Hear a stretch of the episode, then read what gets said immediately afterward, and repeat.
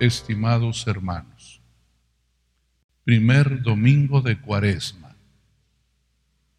Hemos iniciado el pasado miércoles este caminar hacia la fiesta de la Pascua, que celebraremos en el mes de abril. Y en este primer domingo tomamos conciencia de aquello que escuchamos el miércoles de ceniza, cuando se nos puso en la cabeza un poco de polvo. Se nos dijo, recuerda que eres polvo y al polvo tienes que regresar. Qué importante es reconocer nuestra pequeñez, reconocer que somos del suelo, que no estamos encumbrados en ningún trono, que somos hermanos, que somos hijos de Dios.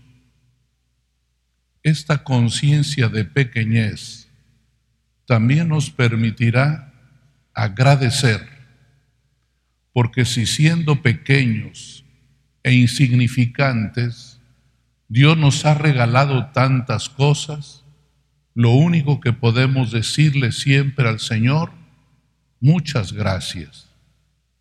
Hoy contemplamos a Cristo el Hijo de Dios, que quiso compartir con nosotros esta pequeñez.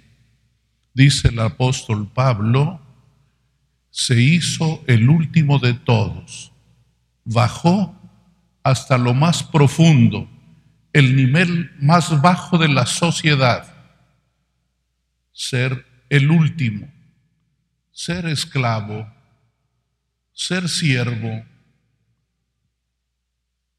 A Él lo contemplamos este domingo en su pequeñez y en su grandeza. En su pequeñez, porque como ustedes y como yo, fue sometido a las tentaciones que tiene todo ser humano. La principal, no admitir ningún límite. Queremos libertad total. Hace pocos días vi un hashtag que dice, yo hago lo que quiero.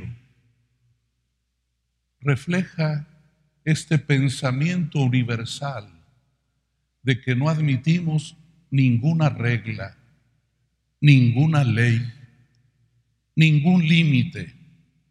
Es más, nos enfocamos en aquello que nos limita. Oyeron la historia de Adán y Eva. El Señor le dijo, pueden comer de todo menos de un árbol. y Adán y Eva se enfocaron en lo prohibido. Tenían muchas posibilidades, pero había un límite, el cual no lo pudieron soportar. No pudieron soportar una limitación. ¿Y cuál es ese límite, hermanas y hermanos? Que ni ustedes ni yo tenemos la capacidad de decir esto es bueno, esto es malo.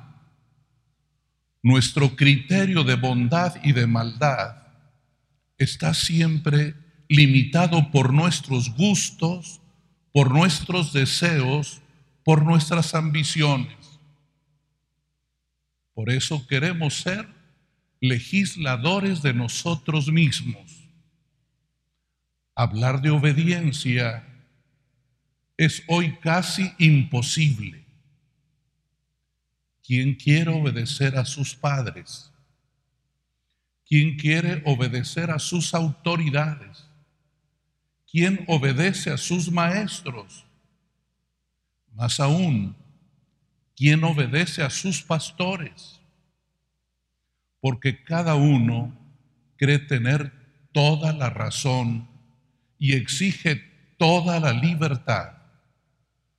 Hoy contemplamos a Cristo pequeño y obediente, Por eso dice el Señor, no solo de pan vive el hombre, sino de toda palabra que proviene de la boca de Dios.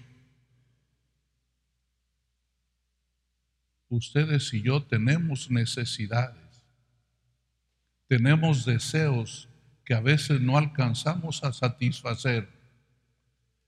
¿Quién no quiere tener mucho dinero? ¿Quién no quiere tener mucho prestigio? ¿Quién no le gustaría ser importante y famoso? Tener un millón de likes en su Facebook. ¿Quién no? Pero el Señor nos llama al realismo, a lo fundamental, que es lo más importante, que Dios te ha creado, que te ha dado una gran dignidad, que te da libertad para amar, que tienes un futuro en Dios, que todo lo demás a tu alrededor es necesario, pero no definitivo no es lo más importante, pero uno se ciega, como Adán y Eva, ¿por qué no voy a tenerlo todo? ¿Y cuál es la reacción natural? Si no lo tengo, lo conseguiré, cueste lo que cueste.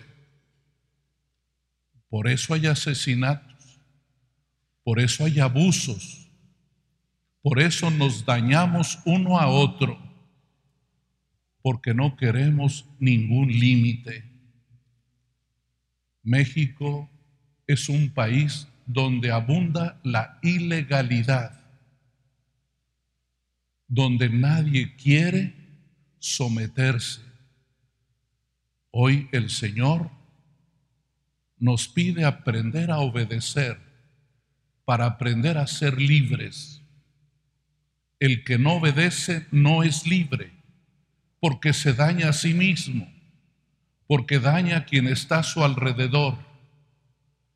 La obediencia a la ley de Dios mantiene el equilibrio y la armonía entre nosotros. Si alguien se pasa de la raya, nos daña a todos. Si no se respeta lo que Dios te pide, cuánto mal se hace. Si tú mientes, si matas, si robas, si deseas la mujer de tu prójimo, si deseas al esposo de tu prójima, cuánto mal nos hacemos. Por eso hoy el Señor nos pide enfocarnos en el bien. Dice San Agustín, ama y haz lo que quieras la única condición es amar. Que Dios nos bendiga y nos ayude para saber obedecerle a Dios, porque Dios quiere tu bien, como ustedes, cuando a sus hijos les prohíben algo, lo hacen porque los quieren, lo hacen porque saben que es para su bien. Dios nos dio unas leyes nos puso un límite por nuestro bien. Y Cristo es el ejemplo. Siendo el Hijo de Dios, obedeció hasta el extremo, obedeció a su Padre.